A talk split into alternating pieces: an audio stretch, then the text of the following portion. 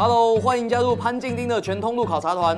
大家都到齐了吼，OK，那我们就准备出发喽。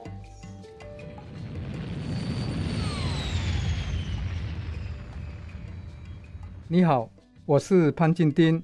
今天这一站，我要带你到美国来考察全球最大的零售业，叫沃尔玛。它是用线下去整合线上的一种全通路，透过数位转型，变成美国第三大的电子商务公司。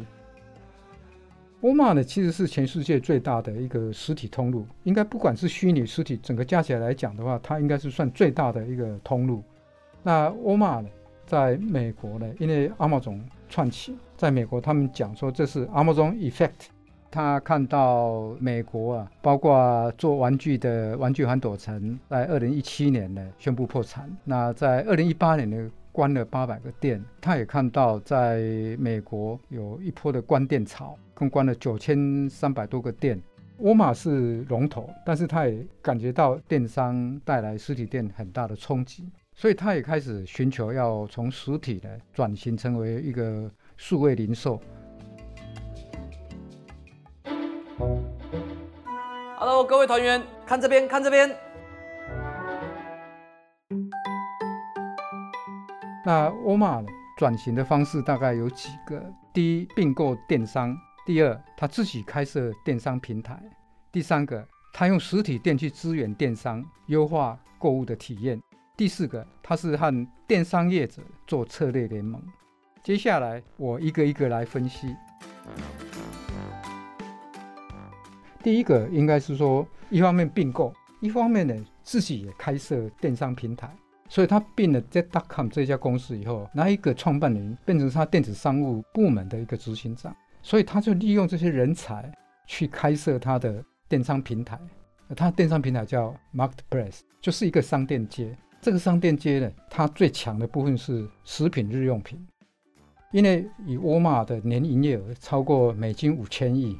那这里面有很大的一部分是在食品日用品，它在全美国的市占率，食品日用品大概占有十四点二个 percent。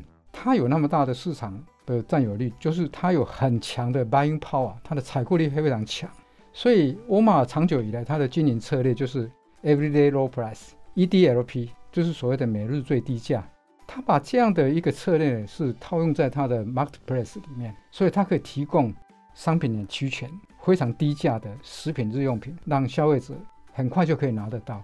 趋势呢，它转型变成电商呢，它还把它这样的一个平台提供给小卖家，可以在它的平台上开店。那小卖家可能去阿玛总开店，但是阿玛总要收他手续费啊，可能收了一千多块美金到五千块美金。但是你来沃尔玛的 Marketplace 开店是不要钱，所以他很多的小卖家呢，一看到这个 Marketplace 的流量也蛮大。它很快，它的品牌知名度就可以让客人看得到。第三，因为沃尔玛是实体通路呢，它四千多家店呢，其实在美国已经覆盖了全美呢大概九十个 percent 的一个区域。那它利用这个优势，它提出一个叫做网络订购店铺取货，就是 buy in online，然后 pick up in store。因为电商来讲，最大的负担是物流费了。那它利用它的实体店就可以。省掉非常非常多的物流费。另外一个，它这个沃尔玛的实体店不光是提供取货，它还可以提供退货。比如说像结婚的婚纱或者小孩子的童装，经常会有哎穿起来尺寸不合需要退。那它有实体店的话，就非常方便的，可以提供顾客去做退货。那第四个呢，它和很多的大型电商呢做联盟，线上跟线下相互送客。比如说，他在美国，他跟 Google 合作，在 Google 也有一个购物网，它叫 Google Express。那沃尔玛就在这个里面呢开店，用这样两强结合的来对抗 Amazon。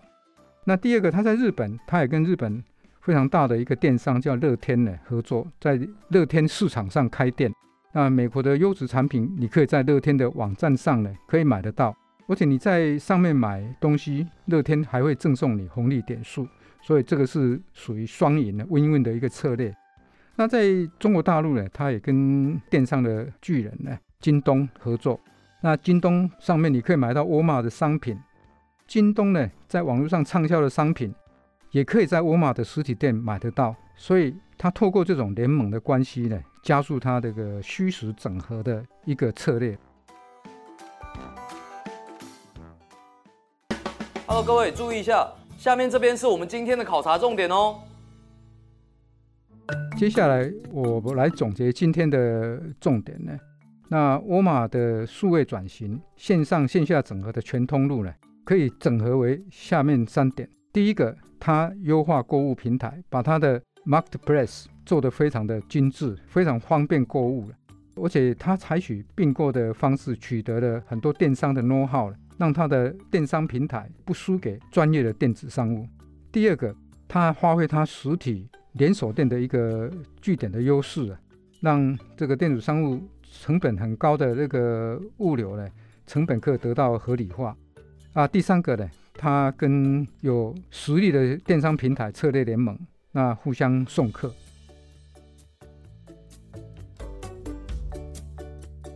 我想消费者最高境界的购物，应该是说，一个是方便拿，第二个价格便宜，第三个商品齐全，这三个应该是最高的购物境界吧。实体通路最大的优势就是我有一个实体店，我可以提供 face to face 面对面的服务。有人讲说，那实体店会不会被虚拟化，变成一个修论？其实它修论本身就是一个很大的功能，因为他看到好的东西，摸到好的东西以后，可能他本来在网络上看到的，跟他实际上看到会不一样。所以透过店铺的人员的有温度的服务，可能会促进他去购买。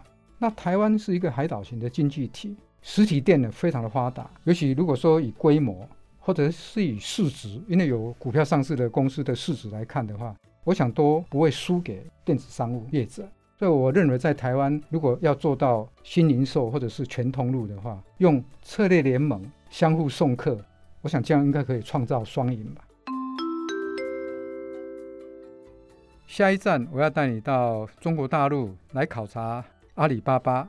它是全球线上商品销售金额最大的一个电商公司，来看看它如何从线上走到线下，展开它的新零售策略。想听更多商业知识，欢迎下载商周 Plus App，商周官网也可以收听，或者是点资讯栏的连结。还要记得订阅商周吧 Podcast，才不会错过每一集的节目哦。